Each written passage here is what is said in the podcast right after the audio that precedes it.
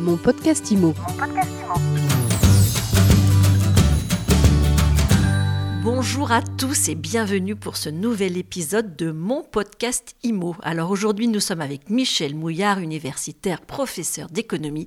On a un programme très ambitieux, on, a, on va essayer d'y voir clair, de comprendre quelque chose à l'évolution des marchés immobiliers en ce moment. Michel, bonjour. Bonjour Ariane. Alors, comment vous pouvez nous éclairer sur ce qui est en train de se passer sur les marchés de l'immobilier? On lit tout et son contraire.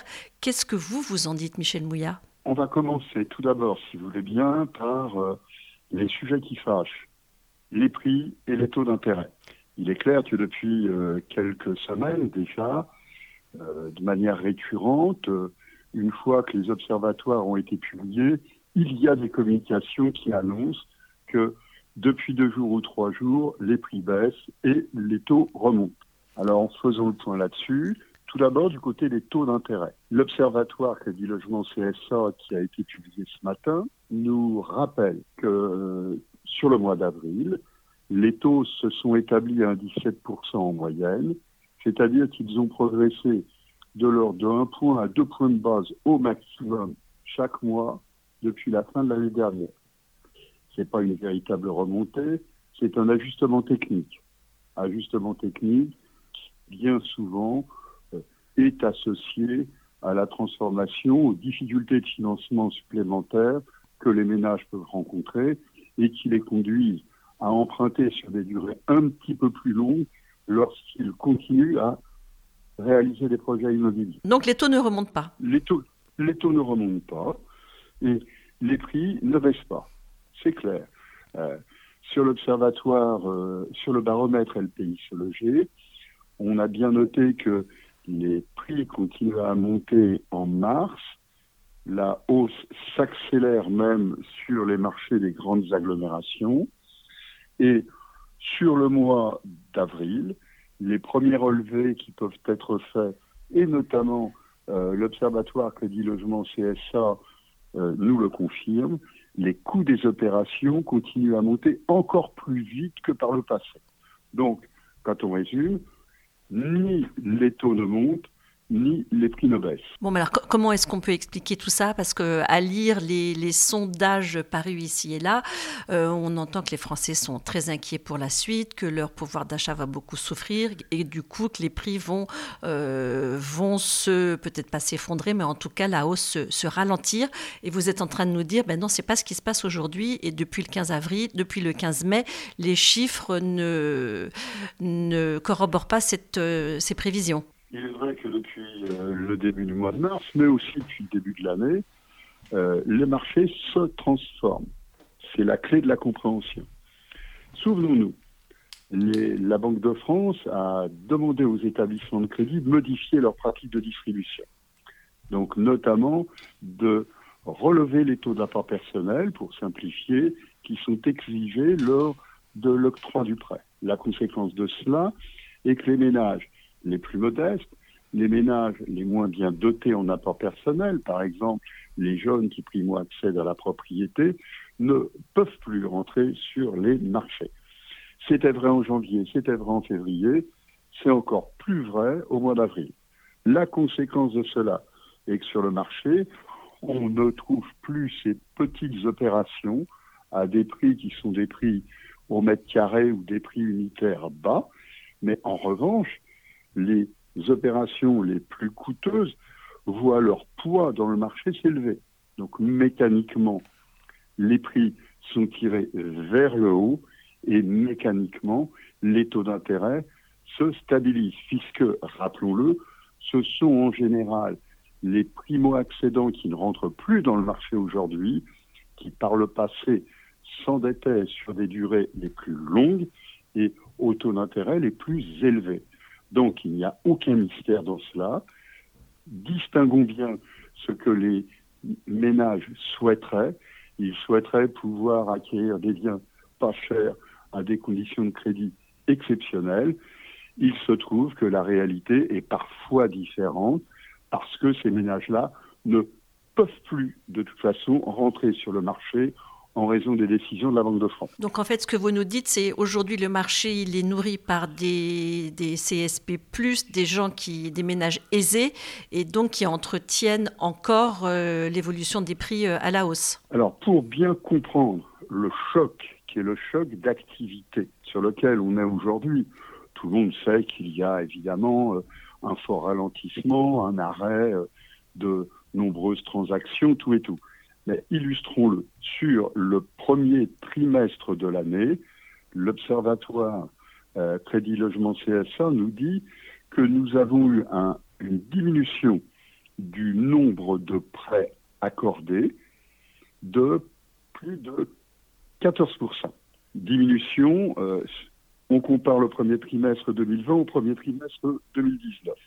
Plus précisément, en avril, le nombre de prêts a reculé de près de 40% par rapport au niveau qui était le sien en avril 2019. Euh, Et si on regarde de manière plus détaillée, le nombre de prêts sur le marché du neuf a reculé de 46% et sur le marché de l'ancien de 38%.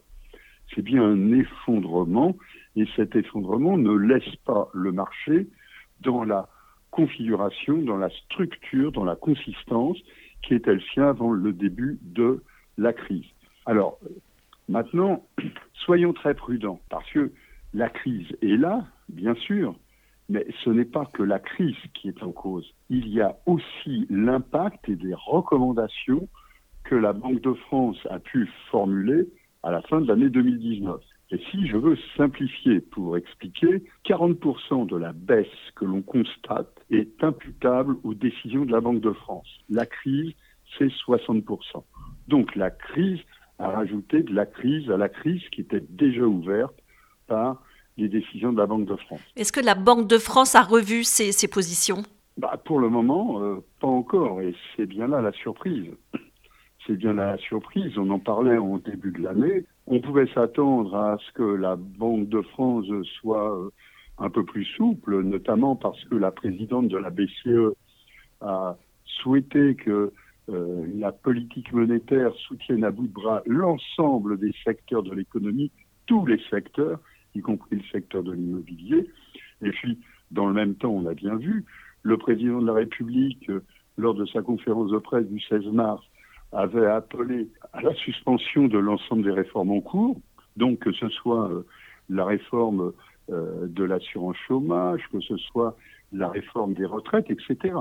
Et donc on va se retrouver à la sortie de cette crise où en fait la position de la Banque de France n'aura pas n'aura pas changé et tout ce qui pourra être fait pour essayer de relancer les marchés de la transaction se heurtera aux exigences euh, qui ont été formulées à la fin de l'année 2019. Mais est-ce qu'on ne peut pas euh, imaginer que dans le cadre d'un plan de relance euh, orchestré par, Bercy et peut-être même par la, par la BCE, par les autorités européennes, la Banque de France ne va pas être obligée de soutenir le, marché du crédit pour relancer la, demande? Pour le moment, de toute façon, il n'y a pas l'ombre du début d'un commencement d'un plan de relance. il est probable qu'il n'y aura pas de plan de relance avant la rentrée la rentrée euh, prochaine. La rentrée en septembre. Il est probable aussi que de toute façon, euh, il y aura des dispositions, mais ce n'est pas la Banque Centrale Européenne qui pourra relancer à elle seule les marchés immobiliers français. Ce sont bien les décisions du gouvernement.